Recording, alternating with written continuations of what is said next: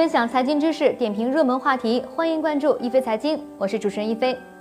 如今呢，八零后一代已经脱三奔四，九零后一代呢全部成年。他们在成为中国社会中间的同时，也开始经历上有老下有小的人生体验。背负着生活重担的这一代人要如何理财呢？最近有一家机构发布了《二零一八年中国八零九零后互联网理财白皮书》。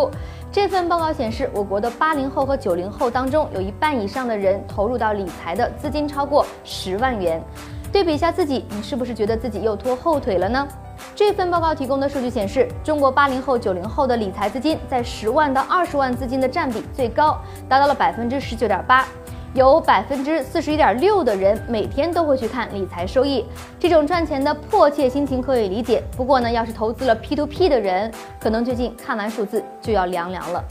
与我们以往观念中八零后、九零后不攒钱、敢于超前消费不同的是，这一代人经过社会的磨练，越来越体会到生活的不易和潜在的支出压力。大家都希望买得起学区房，让孩子受到更好的教育；父母和自己生病时能享受到更好的医疗条件；吃穿住用方面与同事和朋友相比也不能太跌份儿，而这些都要以金钱作为基础。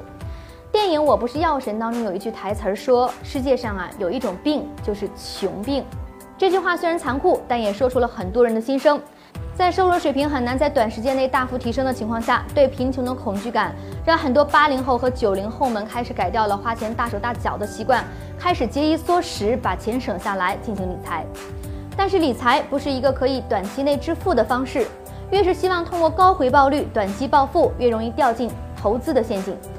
上述报告显示，八零九零后在理财的过程当中，因为对预期的回报率不满意而更换理财产品的比例为百分之四十五点四。而其实很多人并不具备承受高收益背后高风险的能力，因此呢，建议年轻人呢在理财之前，可以到银行这些机构，按照自己的实际情况做一下风险承受能力的预测，根据测试结果来选择理财方式。您对八零九零后理财有哪些观点呢？欢迎在我们的节目下方留言，和一飞一起讨论。好的，本期节目内容就是这些，再次感谢您的关注，下期节目我们再会。